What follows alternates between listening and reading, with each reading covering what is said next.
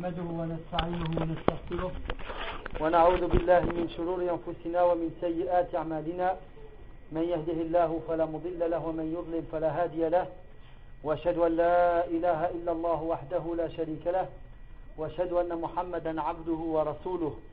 يا أيها الذين آمنوا اتقوا الله حق تقاته ولا تموتن إلا وأنتم مسلمون. يا أيها الناس اتقوا ربكم الذي خلقكم من نفس واحدة وخلق منها زوجها وبث منهما رجالا كثيرا ونساء واتقوا الله الذي تساءلون به والأرحام إن الله كان عليكم رقيبا. يا أيها الذين آمنوا اتقوا الله وقولوا قولا سديدا يصلح لكم أعمالكم ويغفر لكم ذنوبكم. ومن يطع الله ورسوله فقد فاز فوزا عظيما. أما بعد فإن خير الكلام كلام الله وخير الهدي هدي محمد صلى الله عليه وسلم وشر الأمور محدثاتها وكل محدثة بدعة وكل بدعة ضلالة وكل ضلالة في النار. وبعد Nous sommes arrêtés dans le cours précédent, le cours d'hier soir, sur une des graves erreurs qu'on retrouve de nos jours dans la communauté musulmane, qui est le fait d'avoir la conviction de croire qu'il y a des créatures qui ont la connaissance de l'raïb, alors que le raïb ne le connaît que le Seigneur des cieux et de la terre, Allahu subhanahu wa ta'ala. Donc combien de gens, des hommes, des femmes, font confiance, vont voir, questionnent des devins qui ne sont que des charlatans, qui prétendent la connaissance de l'raïb, alors que c'est faux, ne la connaît que Allah ta'ala. Ils vont jusqu'à travailler avec des démons, shayatin, parmi les djinns, pour faire croire aux gens qu'ils ont une certaine connaissance de l'raïb. Mais en faisant cela, ils essaient de tromper les gens, mais ils ne peuvent tromper Allah subhanahu wa ta'ala. On en a beaucoup, comme les marabouts, les, astrologues. Et le pire, c'est quand c'est fait au nom de la religion. Comme les marabouts, hein, qui prétendent qu'ils font cela avec le Coran, qu'ils font cela avec des doigts du prophète sallallahu alayhi wa sallam, alors qu'en réalité le Coran et la sunna du prophète sont innocents de leurs actes. Et ces gens ne font que se moquer de la masse parce qu'ils savent que face à eux, il y a une majorité de gens qui sont de bonne foi, mais dont l'ignorance prime sur eux. Et le pire, c'est quand ces gens-là, on leur donne de l'importance, on les appelle le hajj, on les appelle le frère, on les appelle le shir. Hein, même dans les radios, dans certaines chaînes satellitaires, dans les magazines, dans les journaux, ils ont leur place, ils ont leur mot à dire. Alors que c'est complètement contraire à l'islam. La connaissance de l'raïb ne l'a que Allah ta'ala. Parmi les erreurs qu'on retrouve aussi, il y a l'invocation donnée à autre que Allah subhanahu wa ta'ala. Combien invoquent autre que Allah subhanahu wa ta'ala? Les juifs invoquent l'Uzayr et ils prétendent que l'Uzayr c'est le fils d'Allah. Les chrétiens invoquent la Sainte Vierge Marie, Maryam alayhi salam, et ils invoquent Isa alayhi salam. Et chez les musulmans, combien il y en a qui invoquent le prophète ou ils invoquent des awliya, des saints, des vertueux, alors que l'invocation, c'est un acte d'adoration. L'invocation, c'est lui-même l'adoration. Comme a dit le prophète alayhi salatu wassalam, L'invocation, c'est l'adoration.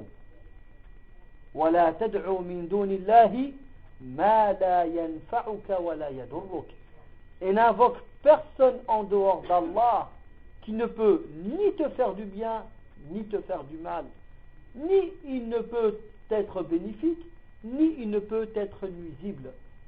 وأن المساجد لله فلا تدعوا مع الله أحدا et les mosquées, les lieux de culte appartiennent à Allah. N'invoquez personne en dehors d'Allah. L'invocation est due à Allah subhanahu wa ta'ala. Et Allah subhanahu wa ta'ala est proche de ses serviteurs. Il n'y a pas besoin d'intermédiaire. La personne qui veut interpeller, qui veut invoquer Allah subhanahu wa ta'ala le fait directement. Directement. Il n'a pas besoin d'intermédiaire. وإذا سألك عبادي عني فإني قريب أجيب دعوة الداع إذا دعان فليستجيبوا لي وليؤمنوا بي لعلهم يرشدون Et lorsque mes serviteurs te demandent après moi, je suis proche d'eux, qu'ils m'invoquent donc pour que je leur exauce, leur réponde à leur demande jusqu'à la fin du verset. Donc Allah subhanahu wa ta'ala, sa miséricorde et sa clémence sont énormes. Et Allah subhanahu wa ta'ala, sa miséricorde a englobé toutes choses. Donc la personne peut directement invoquer Allah subhanahu wa ta'ala pour demander ce qu'il veut, comme bien de ce bas monde et de l'au-delà. Qui peut demander le pardon de ses péchés et il demande ce qu'il veut dans ce qui lui est profitable et qui lui est bénéfique dans ce bas monde ainsi que dans l'au-delà. Il n'y a pas besoin d'intermédiaire. Et là, on voit l'erreur commise lorsque certains essaient de légitimer l'invocation qui est faite aux saints en prétendant que ce n'est pas vraiment les saints qui sont recherchés par ces invocations, mais du fait qu'on est des gens pécheurs, très éloignés d'Allah subhanahu wa ta'ala, il y a plus de chances que si on passe par l'intermédiaire de ces gens-là pieux, Allah acceptera notre demande. Et c'est ce qu'ils appellent at-tawassul. La prise d'intermédiaire. Et ça, c'est une grave erreur. Les polythéistes se sont légitimés pour leurs actes avec la même argumentation lorsqu'ils ont dit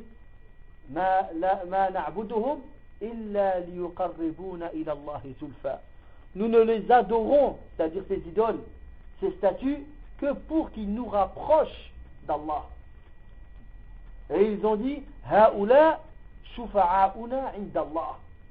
Ceci, c'est-à-dire ces idoles, ces statues qu'on adore en dehors d'Allah subhanahu wa ta'ala, sont des intercesseurs pour nous auprès d'Allah. Donc ils les ont pris comme intermédiaires, ils les ont pris comme intercesseurs, et on retrouve la même réponse auprès de certains de notre communauté au jour d'aujourd'hui. Et ça c'est grave. Ce sont des actes de polythéisme très graves. Et c'est répandu dans la communauté. Combien de gens croient encore en cela? Alors que tawassul il est légiféré, mashrour. Mais le tawassul qui nous a été enseigné par le prophète Mohammed. Comme lorsqu'on fait des doigts, des invocations, on se sert des plus beaux noms d'Allah ta'ala. On demande à Allah par ses plus beaux noms. Comme Allah ta'ala nous dit dans le Coran,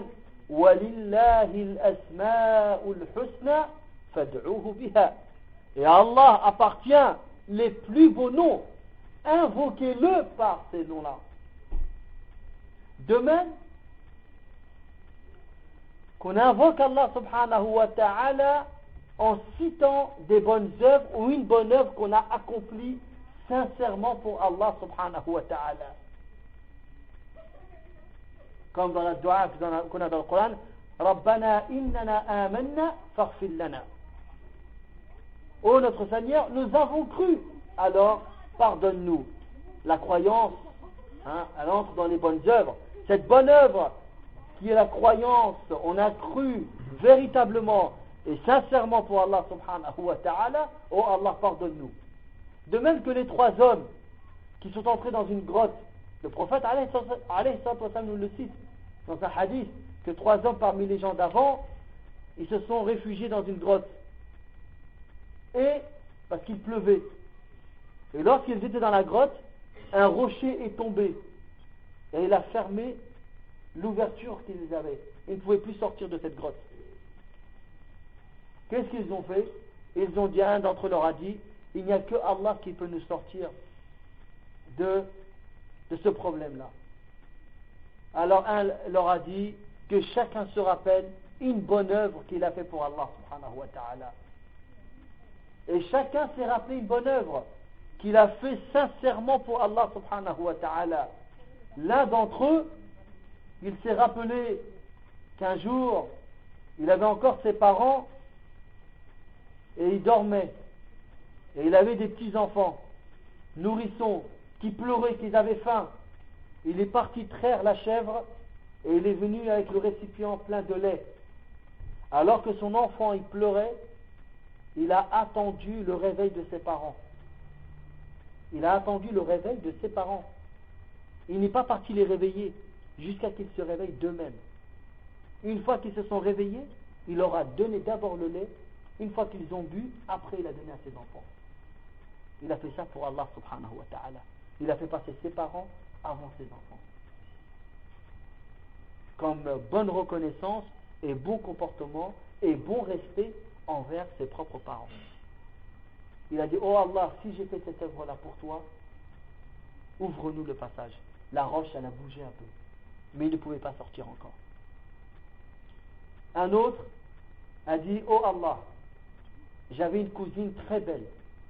Je voulais coucher avec elle, mais elle ne voulait pas. Elle était chaste. Jusqu'à un jour, elle est tombée dans la pauvreté totale. Elle n'avait plus rien. Et elle est venue voir son cousin, elle lui a dit, donne-moi. Il lui a dit, je te donne une bourse d'or à condition que tu me laisses avoir des rapports avec toi. Elle a fini par céder. Lorsqu'il allait accomplir l'acte, elle lui a dit, crains Allah. Lorsqu'il a attendu, il a entendu la crainte d'Allah, elle lui a dit, ittaqillah. Il s'est retiré. Il n'a rien fait. Et il lui a laissé l'or il s'en est allé, alors que c'était son rêve. Il avait ça face à lui, il a préféré se retirer lorsqu'il s'est rappelé la crainte d'Allah. Il a dit, oh Allah, si j'ai fait ça pour toi, ouvre-nous le passage. La roche, elle a bougé encore, mais il ne pouvait pas sortir. Et le troisième, était un homme qui avait fait travailler un autre homme comme ouvrier.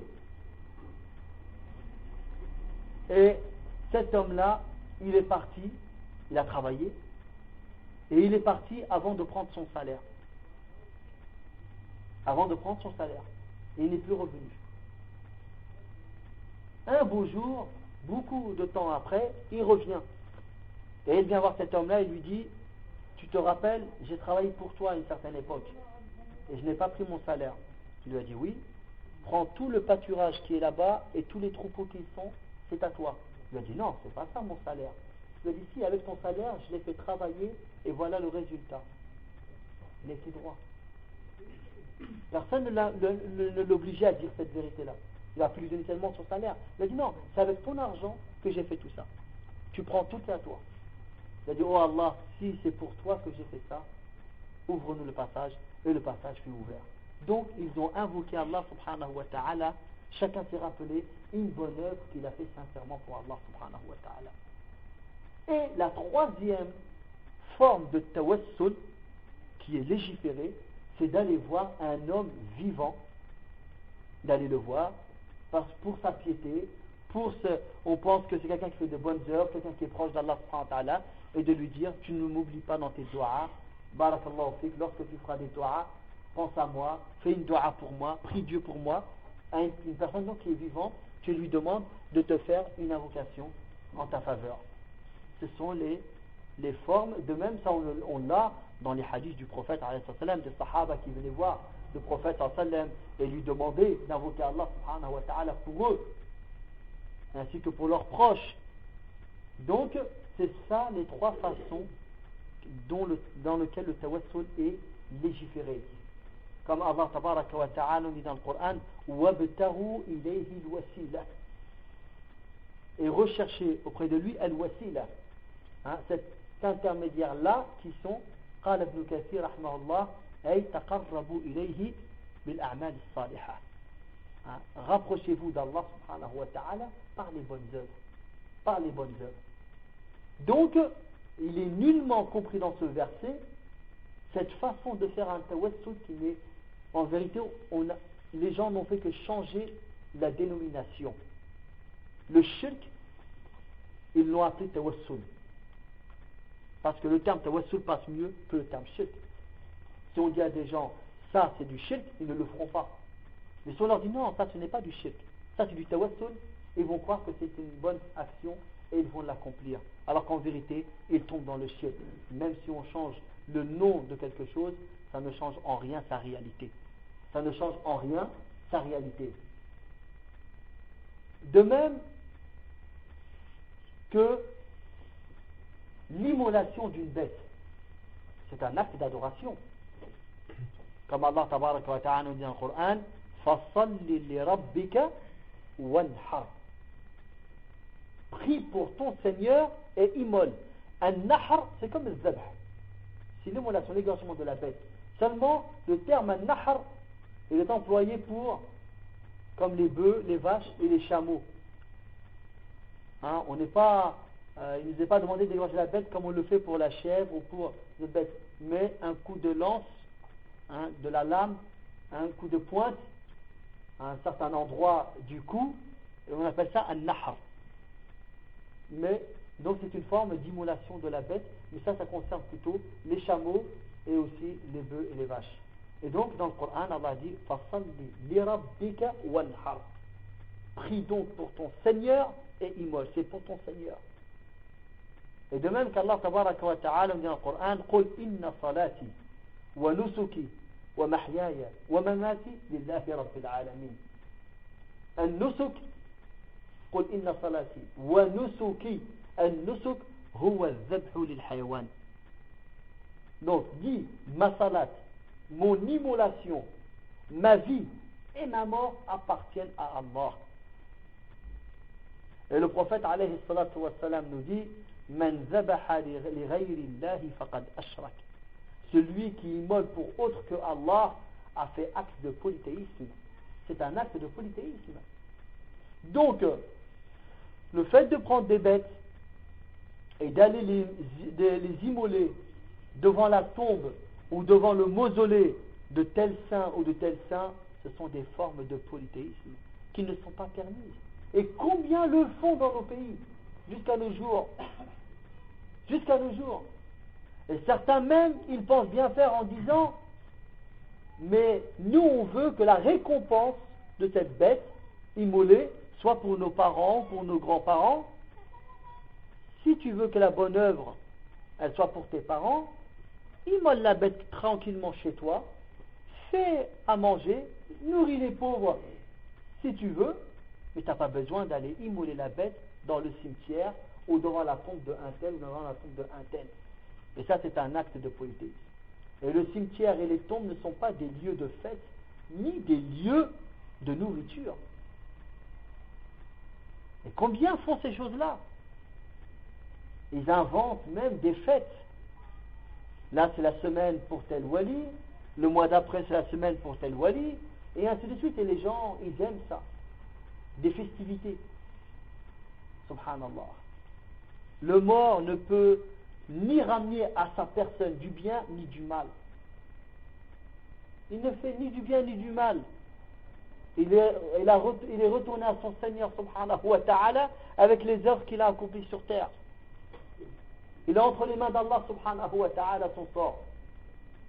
Donc si pour lui-même il ne peut ni faire du bien ni faire du mal, encore moins il le pourra pour les autres. Encore moins il pourra pour le faire pour les autres. Alors que nous, il nous est demandé vis-à-vis -vis des morts de faire des doigts, d'invoquer Allah subhanahu wa ta'ala qu'Allah les accepte dans sa clémence et sa miséricorde, qu'Allah leur pardonne les péchés, et ainsi de suite. qu'Allah leur accorde le paradis. C'est ça qui nous est demandé. Et non pas de faire ce, genre d'actions qui ne sont ni enseignées par le prophète sallam, ni par les compagnons et si eux ne l'ont pas fait vis-à-vis de leur mort, ce n'est pas à nous de le faire vis-à-vis des, des nôtres. Donc c'est important de savoir que ces actes-là sont des actes de polythéisme. Le fait de tourner autour de la Kaaba, qu'on appelle en arabe at-tawaf. Le tawaf est un acte d'adoration. Allah nous dit dans le Coran Et qu'il tourne, qu'il fasse le tawaf autour de la maison ancienne, qui est la maison sacrée, qui est la Kaaba? C'est un acte d'adoration. Certains vont jusqu'à le faire, le tawaf, autour des mausolées, autour des tombes. Comme on tourne autour de la Kaaba. Et ils sont dans une concentration et dans un soi-disant apaisement et ils, pensent être en adoration alors que c'est du polythéisme. Un acte d'adoration qui n'est permis que dans un seul endroit sur terre. C'est autour de la Kaaba. Baytullah al-Haram. C'est tout. De penser il y a beaucoup, et des actes qui ne sont peut-être pas eux-mêmes du polythéisme, mais qui mènent au polythéisme. Comme les gens qui prennent des pierres ou qui prennent de la terre, parce qu'elle provient de l'endroit où est enterré tel saint ou tel saint. Une terre sacrée, c'est celle qui a été rendue sacrée par Allah ta'ala. Ça, c'est une terre sacrée. Mecca, Al-Madina, ce sont des sanctuaires sacrés. Rendus sacrés par Allah subhanahu wa ta'ala. Ils ont un périmètre bien précis, connu. Mais comment une personne peut-elle prétendre que tel endroit il est sacré alors qu'il n'y a aucun texte qui vient le démontrer Subhanallah. Comme par exemple dire une ville sainte, la septième ville sainte, une ville qui est au Maghreb. Pourquoi elle est sainte? On peut dire c'est une ville bien pour la science qui est diffusée, pour tel bien qui est diffusé, mais de dire ville sainte, non. Ou de dire par exemple que la ville de Toba, qui est au Sénégal, que c'est une ville sacrée, interdite aux mécréants jusqu'à même, ils y accomplissent le pèlerinage, une fois par an. Et certains croient que celui qui a fait le pèlerinage à Toba, il n'a pas besoin de le faire à la Mecque. Il y a des gens qui croient en ça. Ou alors, les villes saintes en Irak, la ville de Karbala, la ville de Najef, la ville de Samarra. Qui les a rendues saintes Subhanallah? Les gens, ils inventent des choses et les générations y croient. Ils héritent cela. Subhanallah. Mais lorsqu'on retourne au texte, les villes saintes, ce sont celles rendues saintes par Allah Et ils font des pèlerinages, vous le voyez. Ils font une fois par an des pèlerinages. Et ils tournent autour des mausolées, des tombes. Jurés par autre que Allah subhanahu wa ta'ala. Encore un acte grave qu'on retrouve dans la communauté. Beaucoup de gens jurent par autre que Allah subhanahu wa ta'ala. Des gens qui jurent sur la tête de leur père, de leur mère, de leurs enfants, sur ta'am, sur le melh, sur la nourriture, le sel. Combien jurent Jurent sur tel wali, tel saint, tel shir? Combien jure sur autre que Allah subhanahu wa ta'ala? Alors que le prophète sallallahu alayhi wa sallam a dit Man kana que celui qui jure pas, que celui qui veut jurer, qu'il jure par Allah ou qu'il se taise. Kafar celui qui jure par autre que Allah a fait acte de mécréance. C'est très grave. Et ça, ce sont des actes qu'on retrouve dans la communauté. On nous dira que beaucoup le font par ignorance. Soit, mais on se doit d'apprendre la religion, de savoir ce qu'il y a à faire, de ce qui n'est pas à faire. Et il y a bien d'autres formes de polythéisme, innombrables. Et c'est pour cela que une mosquée doit être purifiée de toute forme de polythéisme. Parce que c'est le lieu de culte. C'est le lieu de prière pour Allah subhanahu wa ta'ala. Et il ne faut pas mettre de tombe dans une mosquée, ni construire une mosquée sur une tombe. Alhamdulillah, en France, on ne connaît pas encore ça. Mais dans nos pays, dans les villes, les grandes villes anciennes, combien de mosquées? Là-dedans, on retrouve des tombes. Et certains vont dans telle mosquée spécialement parce que dedans il y a la tombe de un tel ou un tel. Les prières ne sont pas valables. C'est interdit de prier dans une mosquée où il y a des tombes. Le prophète alayhi salatu wassalam, a interdit cela. Il a dit alayhi salatu wassalam, La'natullahi ala al-yahudi wal-nasara. اتخذوا قبور أنبيائهم وصالحيهم مساجد ألا فلا تتخذوا القبور مساجد إني أنهاكم عن ذلك que la malédiction d'Allah soit sur les juifs et les chrétiens. Ils ont fait des tombes de leurs prophètes et de leurs vertueux, de leurs saints, des lieux de culte. Ne prenez pas les tombeaux comme lieu de culte, car je vous l'interdis. Là-dedans, il y a la malédiction d'Allah, subhanahu wa ta'ala. Ce n'est pas quelque chose à prendre à la légère. Certains ont une ambiguïté. Ils disent, mais si c'est ça, pourquoi alors la tombe du prophète sallallahu alayhi wa est dans la mosquée? Beaucoup ils se posent la question. C'est parce qu'ils ne savent pas comment elle est faite la mosquée du prophète sallallahu alayhi wa. L'endroit de la tombe ne fait pas partie de la mosquée. C'est une chambre. C'est une chambre fermée. C'est une chambre fermée. Et c'est la chambre de qui? C'est la demeure de qui? De Aisha radiallahu anha. Le prophète sallallahu alayhi wa sallam, lorsqu'il a construit la mosquée à son époque, collé au mur de la mosquée, il y a mis les demeures de ses épouses. Et, et une de ces demeures, c'est la demeure de son épouse, la mère des croyants, qui est la fille de Siddiq Abu Bakr, qui est Aisha anha. C'est sa maison. C'est là où habitait le prophète sallallahu alayhi wa sallam.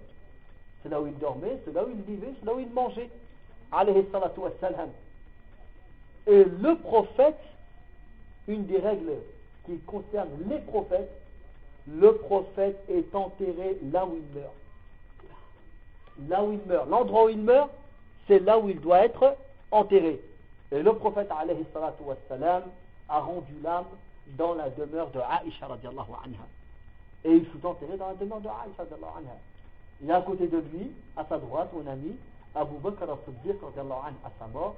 Et à la droite d'Abu Bakr al-Siddiq, on a mis Omar ibn al-Khattab lorsqu'il décéda. Donc c'est une maison. Elle ne fait pas partie de, de la mosquée bien que c'est collé à la mosquée, mais les demeures du prophète sallam étaient collées à la mosquée à l'origine. Elles sont collées, mais elles ne font pas partie intégrante de la, de la mosquée. Et puis, comme vous avez entendu, le hadith du prophète où il y a l'interdiction de construire. Donc voilà en résumé quelques points concernant des actes de polythéisme qu'on retrouve dans notre communauté et qui est un devoir pour chacun de s'en éloigner pour sa personne, pour être épargné de la colère d'Allah pour être épargné du feu de l'enfer, car le polythéisme est l'acte qu'Allah ne pardonne pas. Et faire preuve de monothéisme et d'adorer Allah subhanahu wa ta'ala seul, sans rien lui associer. Et lorsqu'on dit monothéisme, il n'y a que la religion musulmane qui est monothéiste pour celui qui est vraiment monothéiste. Sinon, on a l'habitude d'entendre qu'il y a trois religions monothéistes. Les juifs, les chrétiens et les musulmans. À l'origine, oui. Le judaïsme, c'était du monothéisme. Le christianisme, c'était du monothéisme. Mais après, non. Puisque ces religions étaient falsifiées, et comme je vous l'ai dit tout à l'heure, les juifs n'adorent pas Allah. Ils adorent Al-Uzayr, qu'ils prétendent que c'est le fils d'Allah. Et les chrétiens adorent Jésus, Isa alayhi salam, en dehors d'Allah. Et ils adorent sa mère, Maryam alayhi salam. Et ils prétendent, chacun prétend, les, les juifs prétendent que Al-Uzayr c'est le fils d'Allah, et les chrétiens prétendent que Jésus est le fils d'Allah. قال تعالى الله dit Coran وقالت اليهود عزير ابن الله وقالت النصارى المسيح ابن الله ذلك قولهم بأفواههم يضاهئون قول الذين كفروا من قبل قاتلهم الله أن يؤفكون. اتخذوا أحبارهم ورهبانهم أربابا من دون الله والمسيح ابن مريم وما أمروا إلا ليعبدوا إلها واحدا. لا إله إلا هو سبحانه عما يشركون. Voilà l'ordre qui leur a été demandé, c'est de n'adorer qu'une seule divinité, qui est Allah subhanahu wa ta'ala. Et donc les juifs ont dit Al-Uzayr, c'est le fils d'Allah. Al-Uzayr, c'est un homme saint, un homme pieux des enfants d'Israël. C'est celui qui a, qui a dormi dans une grotte avec son âne pendant 100 ans, qui est, qui est dans le Coran, son récit. Et cet homme-là, après les 100 ans, il a été ressuscité par Allah subhanahu wa ta'ala. Et c'était un signe. Et donc, eux, ils ont que cet homme-là, c'est le fils d'Allah. Et les chrétiens, et ça, en général, les gens le savent, puisqu'ils l'entendent, ils disent que Jésus, c'est le fils de Dieu. Et Allah ta'ala a réfuté et a rejeté leurs paroles. Car ce sont des paroles vaines et fausses. Allah ta'ala n'a ni compagne ni enfant. Et dans un hadith qui est dans le Bukhari et Muslim, Allah, le prophète nous parle de Yom al-Qiyamah, le jugement dernier. Et qu'Allah interpellera les juifs et leur dira Qu'est-ce que vous adoriez sur terre? Ils répondent Nous adorions Al-Uzair, fils d'Allah.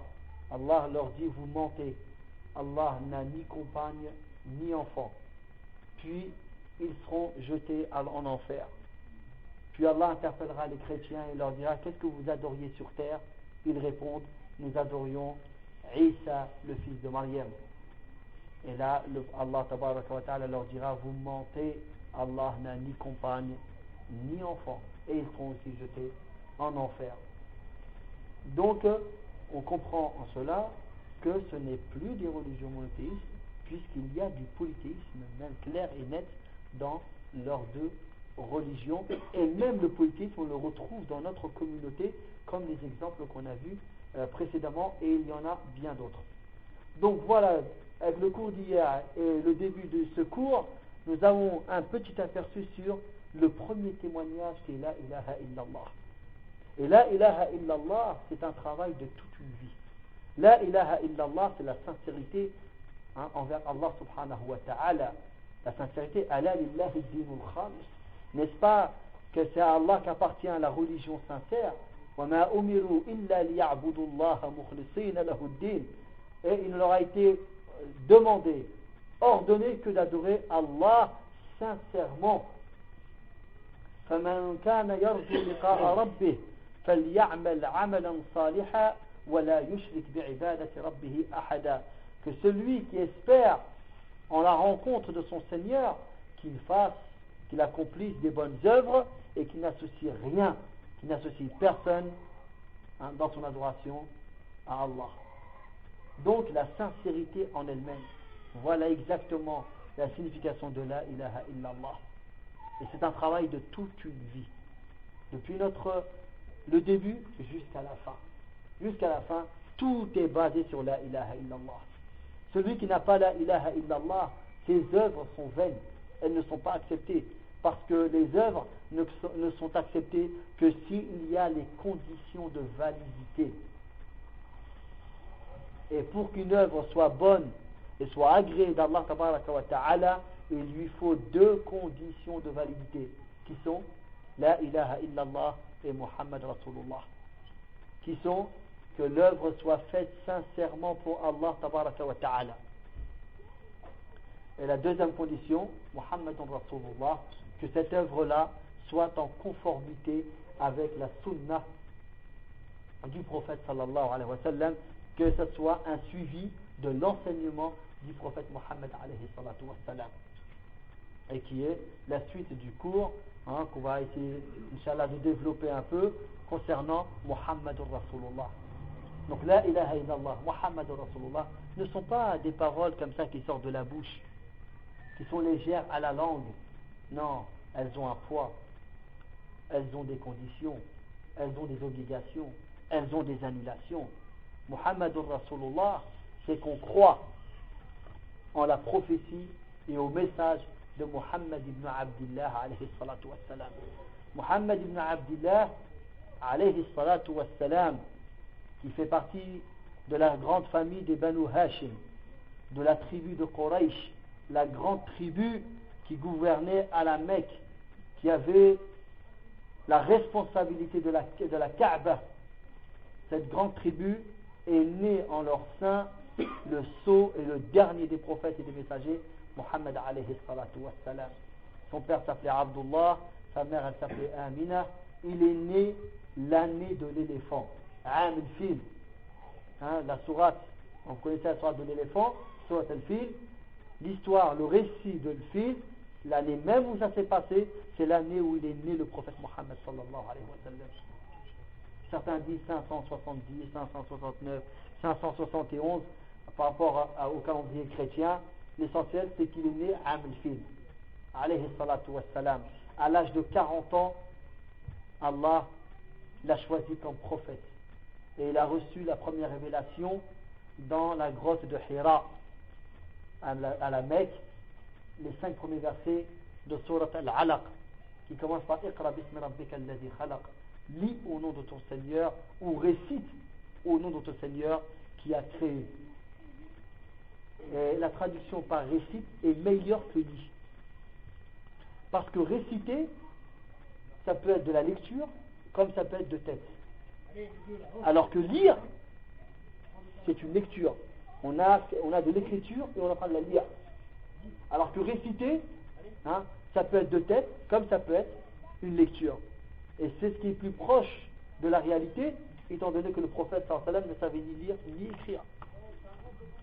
Ni lire ni écrire. Puis, il est resté 13 ans à la Mecque. 13 ans, prêchant l'islam, l'unicité d'Allah subhanahu wa ta'ala, enseignant le Coran. Beaucoup l'ont rejeté, l'ont combattu, lui ont fait voir toutes sortes de mal, de par les paroles et de par les gestes. Et ceux qui ont cru en lui ont subi beaucoup de menaces, beaucoup de mal de la part de, des Arabes de la Mecque. Puis, après ces 13 années, il a émigré vers une ville qui s'appelle Yathrib et qui sera appelée plus tard El Medina, la ville de Médine. Et il y resta les dix dernières années de sa vie. Donc sa prophétie et son message a duré 23 ans. 13 ans à la Mecque et 10 ans à Médine. Alayhi salatu. Donc, le prophète, alayhi salatu on doit croire en lui. Croire en sa prophétie. Croire en son message. On doit l'aimer plus qu'aucune autre créature. Même plus que soi-même. L'amour qu'on doit avoir pour le prophète Mohammed doit prévaloir sur l'amour qu'on a pour notre personne, l'amour qu'on a pour nos parents, l'amour qu'on a pour nos enfants, l'amour qu'on a pour n'importe quelle autre créature, sauf le Créateur, Allah. L'amour d'Allah, il prévaut sur tout autre amour. Puis après, c'est l'amour du prophète Mohammed. Et on doit confirmer et accepter tous les récits les paroles du prophète car ce n'est qu'une vérité qui sort de sa bouche On lui doit écoute et obéissance voilà en résumé l'explication de Muhammad Rasulullah sallallahu alayhi wa sallam Allah nous dit dans le Coran قل إن كنتم تحبون الله فاتبعوني yuhbibukumullah wa yaghfir lakum dhunubakum. Dis, quand il y a Allah parle à qui? À son prophète Mohammed dit, ô oh Mohammed, si vraiment vous aimez Allah, alors suivez-moi. C'est-à-dire suivez le prophète Mohammed Si vous prétendez l'amour d'Allah, vous aimez véritablement Allah, prouvez-le parce qu'il va suivre alors suivez-moi Allah vous aimera et il vous pardonnera vos péchés et ça c'est une réponse d'Allah subhanahu wa ta'ala à des juifs de Médine qui prétendaient l'amour d'Allah qui prétendaient l'amour d'Allah et Allah il a révélé ce verset قل إن كنتم تحبون الله فاتبعوني يحببكم الله ويغفر لكم ذنوبكم de même qu'Allah tabaraka wa ta'ala nous dit dans le Coran ومن يشاقق الرسول من بعد ما تبين له الهدى ويتبع غير سبيل المؤمنين نوله ما تولى ونصله جهنم وساءت مصيرا et quiconque fait scission d'avec le messager après que les preuves lui soient venues et ne suit pas le chemin des croyants, nous le ferons détourner comme il s'est détourné, et nous le jetterons dans le feu de la géhenne, et quelle mauvaise demeure. De même qu'Allah tabaraka wa ta'ala dit dans le Coran, فَلْيَحْذَرِ الَّذِينَ يُخَالِفُونَ عَنْ أَمْرِهِ أَن تُصِيبَهُمْ فِتْنَةٌ أَوْ يُصِيبَهُمْ عَذَابٌ أَلِيمٌ Que craignent ceux qui vont à l'encontre de son ordre, l'ordre du prophète Muhammad alayhi ceux qui ne veulent pas écouter l'ordre du prophète ceux qui ne veulent, qui ne veulent pas appliquer l'ordre du prophète que craignent ceux qui vont à l'encontre de son ordre qu'une fitna ne les touche ou un châtiment douloureux, qu'un trouble ne les touche ou un châtiment douloureux. L'imam Ahmad ibn Hanbal a dit une fitna, c'est-à-dire le fait qu'ils se détournent de l'ordre du prophète, ils peuvent en arriver à tomber dans le polythéisme. Et là, ils sont perdus. S'ils tombent dans le polythéisme, les gens sont perdus. Donc on voit bien la gravité d'aller à l'encontre de l'ordre du prophète. De même qu'Allah nous dit dans le Coran وما آتاكم الرسول فخذوه وما نهاكم عنه فانتهوا واتقوا الله إن الله شديد العقاب et ce que le messager vous donne, ce qu'il vous ordonne, prenez-le. Et ce qu'il vous interdit, abstenez-vous-en. Et craignez Allah, car Allah est douloureux dans son châtiment. De même qu'Allah tabaraka wa ta'ala nous dit dans le Coran, Ya ayyuhalladhina amanu ati'u Allah wa ati'u rasul. Ô vous qui avez cru, obéissez à Allah et obéissez au messager. De même qu'Allah ta'ala nous dit, que l'obéissance qu'on donne au prophète n'est qu'une obéissance qui est donnée à Allah lui-même subhanahu wa ta'ala. Celui qui obéit au messager, au messager ne fait qu'obéir à Allah. Car en obéissant au messager, on n'a fait qu'obéir à Allah subhanahu wa ta'ala. De même, dans Muhammad Rasulullah, on ne fait passer aucune opinion, aucune parole, de quelle que soit la personne qui aurait dit cette parole ou cette opinion, et quel que soit son grade, son niveau, au-dessus de celle d'Allah ou celle de son prophète يا أيها الذين آمنوا لا تقدموا بين يدي الله ورسوله Ô vous qui avez cru, ne faites rien passer devant Allah et son messager. Rien du tout. Allah et son messager, alayhi. De même qu'Allah tabaraka ta'ala nous précise, on demande tout le temps dans notre salat, à chaque fois qu'on récite sur al-Fatiha, Ihdina sirat al-mustaqim, guide-nous vers le droit chemin. Mais ça, c'est pour celui qui médite ce qu'il dit, pour celui qui réfléchit et qui se concentre dans sa lecture et qui pourra bien comprendre ces paroles. Allah dit dans le Coran وَإِن تُطِيعُوهُ تَهْتَدُوا Et si vous lui obéissez, vous serez guidés. Car la guidée véritable, elle n'est que dans l'obéissance du prophète Mohammed alayhi salatu wassalam.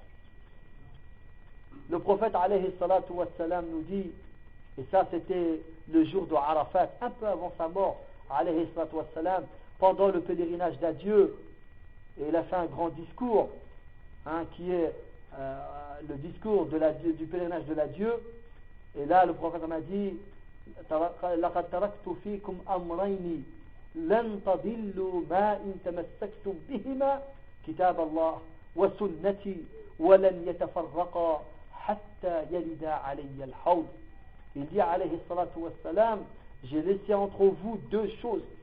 Vous ne vous égarerez jamais tant que vous y attachez, tant que vous le suivez, le livre d'Allah et ma tradition, et ma sunna, mon enseignement que j'ai laissé entre vous, et ils ne se sépareront jamais.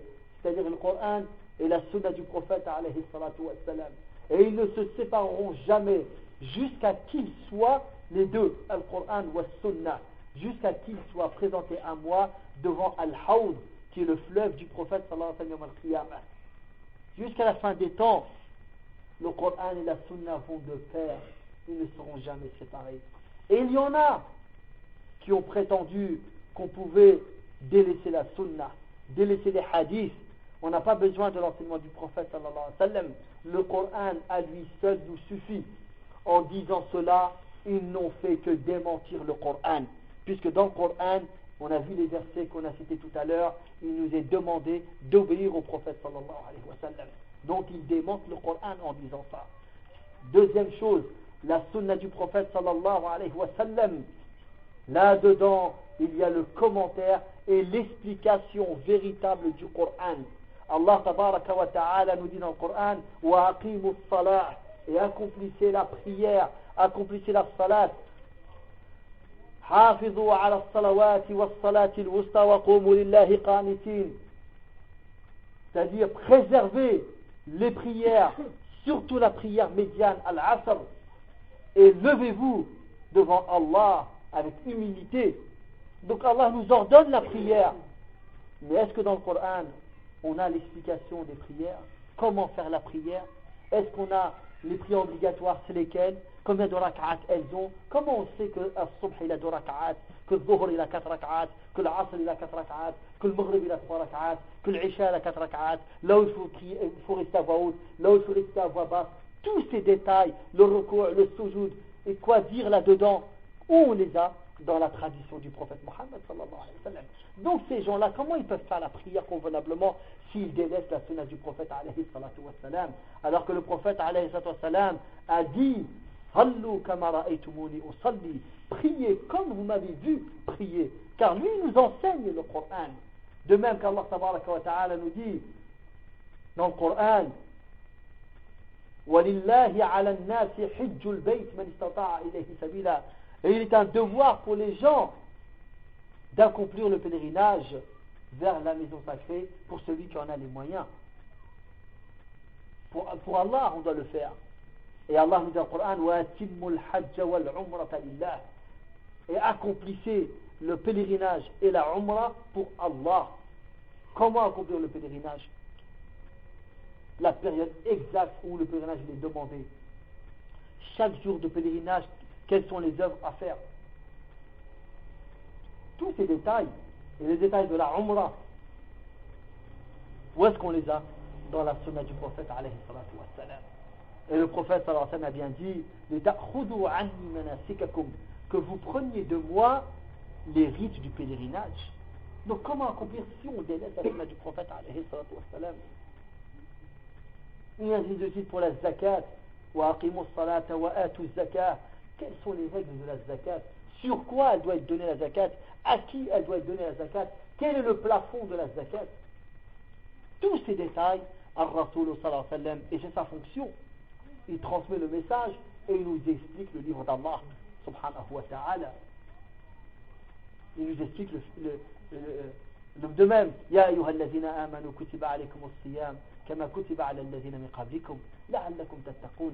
Oh, vous qui avez cru, le jeûne vous a été prescrit, comme il a été prescrit à ceux d'avant vous, afin que vous soyez pieux, afin que vous, euh, que, vous soyez craint, craint, vous craignez Allah. Donc, le jeûne du mois de Ramadan, tous les détails, hein, tous les détails du jeûne, comment on les connaît si ce n'est pas la tradition du prophète alayhi salatu wassalam. Et Allah wa ta'ala nous dit dans le Coran وَأَنزَلْنَا إِلَيْكَ الذِّكْرَ لِتُبَيِّنَ لِلنَّاسِ مَا نُزِّلَ إِلَيْهِمْ Et nous avons fait descendre sur toi le rappel pour que tu montres aux gens ce qui leur a été révélé. Les ulama ont dit ici le premier zikr, c'est la sunna. La sunna du prophète alayhi salatu C'est-à-dire Allah lui a donné cette tradition pour qu'il puisse expliquer aux gens ce qui leur a été révélé, qui est le Coran. Et Allah tabaraka wa ta'ala nous dit dans le Coran sur le prophète Muhammad sallallahu alayhi wa sallam وَمَا يَنْتِقُ عَنِ الْهَوَى إِنْ هُوَ إِلَّا وَحْيُ يُوحَى Et il ne parle pas de par sa passion, mais ce n'est qu'une révélation qui lui a été révélée. C'est-à-dire la sunna du prophète alayhi wa sallam. Al-Qur'an ou al-sunna vont de pair. Et le prophète sallallahu alayhi wa sallam nous a bien dit Ala inni utitu al-Qur'ana wa mislahu ma'ahu. Et il m'a été donné le Coran et son semblable avec. C'est la sunna, la sunna du prophète alayhi salatu wassalam. Et certains compagnons ont dit كان جبريل ينزل على رسول الله صلى الله عليه وسلم بالسنة Jibril venait enseigner la sunna au prophète comme il venait lui enseigner les versets et les sourates du Coran. Donc tout cet enseignement du prophète sallallahu quelle grave erreur et quelle déviation de l'islam authentique que font ces gens-là qui, qui veulent séparer la sunna du Coran alors que le prophète a bien dit et ils ne se sépareront jamais jusqu'à qu'ils soient présentés à moi devant Al-Hawd qui est le fleuve du prophète sallallahu alayhi wa sallam yawm al-qiyamah le prophète alayhi salatu wa sallam nous dit لقد تركتكم على مثل البيضاء ليلها كنهارها لا يزيغ عنها بعد إلا هالك je vous ai laissé sur un chemin droit. Le prophète sallallahu alayhi wa dit à ses compagnons, dit à la communauté musulmane, je vous ai laissé sur un chemin droit qui est clair de jour comme de nuit. Il est clair ce chemin. C'est le chemin du prophète Mohammed. Ne s'en égare après moi qu'un homme voué à la perdition. Ne peut s'égarer de ce chemin que quelqu'un qui est perdu. Jamais il ne sera dans la droiture si ce n'est dans le chemin du prophète Mohammed sallallahu alayhi wa sallam. Et le prophète alayhi wa sallam a dit كلكم يدخلون الجنة إلا من أبى قيل ومن يأبى يا رسول الله قال من أطاعني دخل الجنة ومن عصاني فقد أبى Il a dit le prophète alayhi wa sallam Vous tous, vous entrerez au paradis sauf celui qui ne veut pas. Les compagnons demandèrent Mais qui ne veut pas aller au paradis au messager d'Allah Qui ne veut pas aller au paradis Le prophète sallam de répondre Celui qui m'obéit ira au paradis, celui qui me désobéit, c'est qui ne l'a pas voulu. Il ne veut pas aller au paradis. Car s'il veut aller au paradis, il se doit d'obéir au prophète Mohammed sallallahu alayhi wa sallam. D'obéir au prophète Mohammed sallallahu alayhi wa sallam. Et les compagnons n'ont eu de réussite et de félicité, et ils ont eu ce degré, la place qui leur a été donnée, ils n'ont eu tout cela que pour leur suivi convenable du prophète alayhi salatu wassalam, leur obéissance envers le prophète alayhi salatu wassalam. De même que le prophète sallallahu alayhi wa sallam, dans le hadith de Al-Irbad ibn Sariyah radiallahu anhu, قال وعظنا رسول الله صلى الله عليه وسلم موعظة بليغة وجلت منها القلوب وغرفت منها العيون حتى ظننا أنها موعظة مودع فقلنا يا رسول الله أوصنا. قال أوصيكم بتقوى الله والسمع والطاعة وإن ولي عليكم عبد حبشي فإنه من يعش منكم فسيرى اختلافا كثيرا. فعليكم بسنتي وسنة الخلفاء الراشدين المهديين من بعدي تمسكوا بها وعضوا عليها بالنواجذ وإياكم ومحدثات الأمور. فإن كل بدعة ضلالة وكل ضلالة في النار dans ce hadith ce grand hadith Al-Irbad ibn Sariyah radiallahu anhu, nous dit le messager d'Allah nous a fait une exhortation énorme qui a touché les cœurs et fait pleurer les yeux. Nous avons pensé que c'était une exhortation d'adieu. Nous avons dit alors au messager d'Allah, conseille-nous, donne-nous des recommandations. Il leur dit, je vous recommande la piété et la crainte d'Allah, et d'écouter et d'obéir, même s'il advient que c'est un abyssin, un Éthiopien, esclave, qui devient votre chef. Car celui qui vivra parmi vous verra beaucoup de divergences. Subhanallah. Alors Rasul parle de ce qui va se passer après sa mort. Il, ramène, il nous dit la maladie qu'il y aura, qui est la divergence. Et la divergence, on la vit jusqu'à aujourd'hui. On la vit jusqu'à aujourd'hui, subhanallah. Mais on a le remède. Il ne nous a pas laissé comme ça, subhanallah. Il ne nous a pas seulement cité la maladie et il nous a laissé sans remède. Non, il nous a donné la clé. Il a dit, alayhi salam, car celui qui vivra parmi vous verra beaucoup de divergences. Alors, cramponnez-vous, attachez-vous à ma sunna et à celle de mes califs bien guidés qui viennent après moi. Mordez-la à pleines dents. Hein, c'est les dents de l'intérieur avec lesquelles on croque.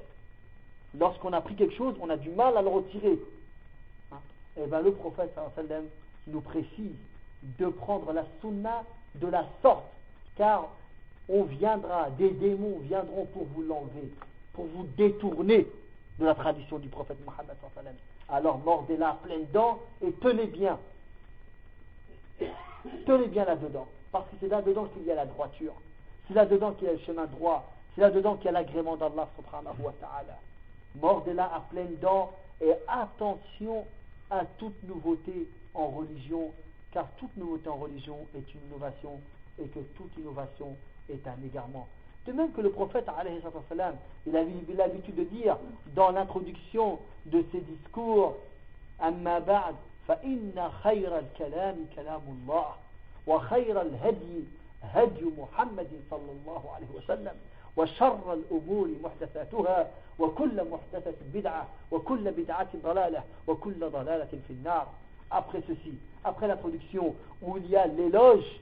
fait à Allah subhanahu wa ta'ala, la glorification faite à Allah subhanahu wa ta'ala, qu'il y a l'attestation de l'unicité d'Allah subhanahu wa ta'ala, l'attestation du message de Muhammad alayhi wa salam. Après ceci, avant de commencer le discours, il disait la meilleure des paroles, c'est la parole d'Allah. Il n'y a aucune parole qui prévaut sur celle d'Allah subhanahu wa ta'ala, car c'est la parole du Créateur. Et toute autre parole, c'est la parole des créatures. La parole d'Allah, tabaraka wa ta'ala, Al-Qur'an. De par sa lecture, on est en acte d'adoration. Seulement en le lisant, on est en train de faire un acte d'adoration. Lire le Coran n'est pas comme lire un autre ouvrage ou autre chose. Al-Qur'an, kalamullah subhanahu wa ta'ala. Le prophète sallallahu alayhi wa sallam nous dit Man qara'a harfan min kitabillah فله حسنة والحسنة بعشر أمثالها لا أقول لكم ألف لام ميم حرف ولكن ألف حرف ولام حرف وميم حرف celui qui lit une lettre du Coran il a une récompense la récompense est multipliée par 10 pour chaque lettre du Coran on a 10 hasanat subhanallah ceci n'est donné qu'au Coran je ne dis pas alif lam mim est une lettre mais alif est une lettre lam est une lettre et mim est une lettre De même que le prophète en nous dit Les meilleurs d'entre vous sont ceux qui apprennent le Coran et qui l'enseignent. Le Coran, il a une place. Et c'est dommage qu'au jour d'aujourd'hui, surtout dans nos pays, celui qui a le Coran, qu'on appelle ça le fqih, hein, c'est quelqu'un de minable. C'est quelqu'un de pauvre, qui est mal habillé, qui a besoin qu'on lui donne des sadaqas. C'est ça maintenant aujourd'hui chez nous. Hein, et qui, pourquoi aussi? Premièrement, parce que les gens se sont éloignés de l'islam et ne savent plus quelle est la valeur de celui qui a le Coran par cœur. Et deuxièmement, parce que ces mêmes personnes-là ne se sont pas respectées eux-mêmes. Puisque la personne ne se respecte pas, elle-même, elle ne respecte pas sa personne, qui va la respecter? Lui-même, il se permet d'aller m'entendre sa main, alors qu'Allah lui a donné la santé, il peut aller travailler, il peut aller ramasser de l'argent. Lui-même, il a pris les versets coraniques pour gagner un vil prix de ce bas monde. Il récitait le surat, il a tant d'argent. Il récitait le verset, il a tant d'argent. Dans les maisons, surtout les enfants, ils connaissent. Hein, voilà, c'est une somme d'argent avant de sortir. Si on lui donne rien, il est, mécontent. Subhanallah. Il a réussi le Coran, mais il est mécontent parce que derrière ça, il voulait de l'argent. Si on l'a bien payé, il est content. Il tourne dans les maisons, il cherche a un à manger. Zalza. Ah, ils aiment ça. C'est pas bon, subhanallah. Après, les gens, ils ont des anecdotes, ils ont des, récits, qui, ils en rigolent, les gens, sur ces gens-là. Alors c'est les gens qui ont le Coran. Allah musta'an. ولا تشتروا بآيات الله ثمنا قليلا faut pas vendre les versets d'Allah pour un vil prix de ce bas monde. Et tout ce bas monde, avec tout ce qui se trouve, comme or, comme argent, comme trésor, c'est un vil prix par rapport à ce qui est auprès d'Allah subhanahu wa ta'ala. Là, c'est très grave. Alors que celui qui a le Coran, c'est lui qui montre l'exemple. C'est lui qui doit être propre. C'est lui qui doit, s'il a les moyens, il donne. Et non pas il attend qu'on lui donne. Subhanallah. C'est à lui de montrer l'exemple et de lever sa tête. On a vu le récit hier de cet homme qui est un affranchi, un ancien esclave. Mais on l'a mis sur la Mecque, gouverneur suppléant de la, la Mecque. Pourquoi Parce qu'il était connaisseur du Coran. Subhanallah.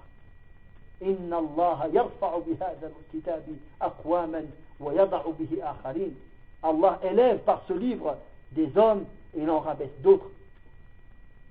Quelqu'un qui a bien compris la valeur de ce qu'il a, le livre d'Allah subhanahu wa ta'ala. Et le Coran est un argument pour toi ou contre toi, Yom al Mais c'est vrai que beaucoup lisent le Coran, mais pour eux c'est comme du chinois, ils n'y comprennent rien. Ils lisent seulement. Alors que Allah dit en Coran, ne vont-ils pas méditer le Coran? Le Coran a été révélé pour être médité, pour y réfléchir, pour l'apprendre, pour apprendre le commentaire, l'explication, les leçons à tirer des versets coraniques. Et c'est pour ça que Sahaba, anhum, il disait, nous apprenions dix versets on n'allait pas en apprendre d'autres jusqu'à qu'on les apprenne par cœur, qu'on comprenne leur sens et qu'on les mette en pratique. Et avec cela, on a assemblé le savoir et la foi. Le savoir et la foi. Diversé, ce n'est pas la quantité qui compte, mais tout ce que tu sais, tu sais que tu l'as bien compris et tu sais que tu le mets en pratique. C'est comme ce, un grand cher dans le domaine du hadith, c'est le Khatib al-Baghdadi, qui ramène dans un ouvrage qui concerne le fait de mettre en pratique son savoir. Et son ouvrage s'appelle Iqtida ul-ilm al-amal. Le savoir appelle la mise en pratique. Et il dit qu'un grand professeur de hadith a dit un jour à son élève Wallahi, je préfère te donner des dinars, des pièces d'or, que de t'enseigner un hadith en plus. Cet homme a dit, l'étudiant, il a dit Ah non, au professeur, je préfère que tu me donnes des hadiths que je ne connais pas que d'avoir de l'argent. Qu'est-ce qu'il lui a répondu son professeur? Il lui a dit par Allah, si tu mets en pratique tous les hadiths que je t'ai enseignés, tu ne trouverais pas le temps de venir m'en demander un autre. Donc l'histoire n'est pas seulement d'amasser, mais c'est de mettre en pratique. C'est de mettre en pratique. Le savoir appelle la mise en pratique. Sinon, le savoir est un argument contre la personne. Subhanallah. Donc ces gens qui ont la connaissance du Coran se doivent de respecter le Coran, se doivent de savoir la valeur de ce qu'ils ont. Et puis les gens doivent savoir la valeur du kitab Allah subhanahu wa ta'ala. Ce n'est pas quelque chose à minimiser ou à négliger. Donc, et quelqu'un dira, mais tout le monde sait que la parole d'Allah c'est la meilleure. Soit. Mais dans la communauté, on a des gens de tendance quelconque qui, qui ont des croyances contraires à cette parole. Al-Tijaniya, qui est une secte soufie qui existe dans le Maghreb ou en Afrique noire, parmi ce qu'ils ont, ils ont une dua qu'ils appellent Salatul Fatih, que leur shir, fondateur, leur a donné. Cette dua, ils prétendent que celui qui la lit une seule fois, c'est mieux que de terminer le Coran entièrement six mille fois. Ça, c'est de la mécréance. Pourquoi? C'est parce que on a fait passer la parole d'une créature au-dessus de celle du Créateur, subhanahu wa ta'ala.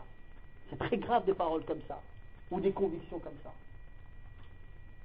Donc, le prophète en a dit, la parole d'Allah, la meilleure des paroles, c'est la parole d'Allah. Et le meilleur des chemins, c'est le chemin de Muhammad, et attention à toute nouveauté en religion, car toute nouveauté en religion est une innovation, toute innovation est un égarement, et tout égarement mène en enfer.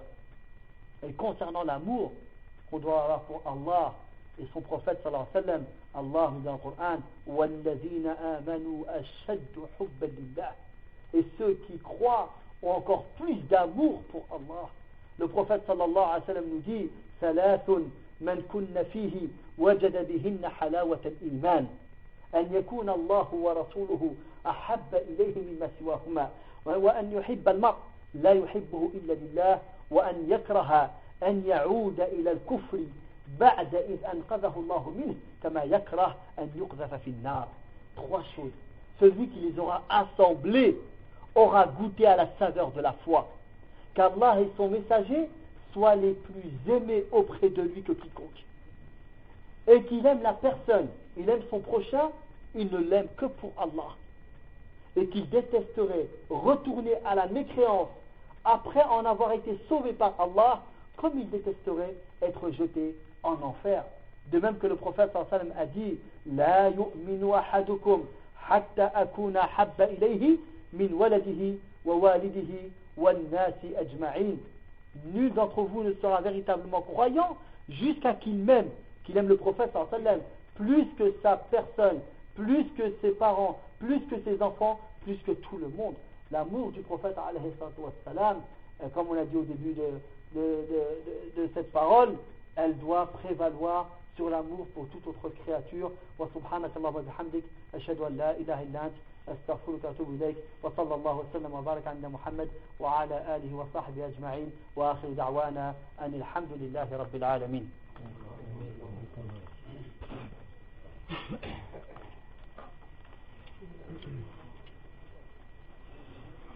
الله أكبر الله أكبر. أشهد أن لا إله إلا الله. أشهد أن لا إله إلا الله.